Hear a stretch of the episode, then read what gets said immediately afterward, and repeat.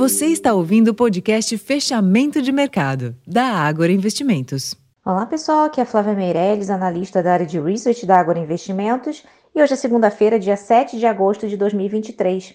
E a sessão dessa segunda-feira foi de comportamento misto, com investidores no aguardo da divulgação de dados de inflação nos Estados Unidos ao longo da semana, que podem trazer sinais sobre a trajetória dos juros da maior economia do mundo.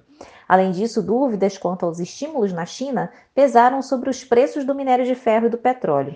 Nesse ambiente, as bolsas globais não exibiram um movimento único. As bolsas em Nova York fecharam no campo positivo, se recuperando parcialmente das perdas da semana passada, e já na Europa, os mercados acionários fecharam em sua maioria em baixa, após a queda de 1,5% na produção industrial da Alemanha em junho, mais intensa do que o esperado por analistas que previam baixa de 0,4%. Aqui no Brasil, em dia de agenda esvaziada, os investidores também aguardam em clima de cautela indicadores que serão divulgados ao longo da semana, incluindo a ata do Copom, o IPCA, além de balanços corporativos.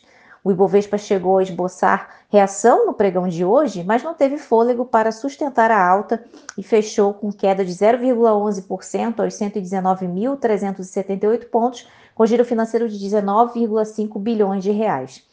O dólar, por sua vez, avançou 0,40% e fechou cotado aos R$ 4,89. No mercado de juros, o movimento foi de abertura nos principais vértices da curva a termo. Bom, pessoal, esses foram os principais destaques dessa sessão de segunda-feira. Eu vou ficando por aqui e não deixem de conferir o nosso relatório completo, fechamento de mercado. Até a próxima!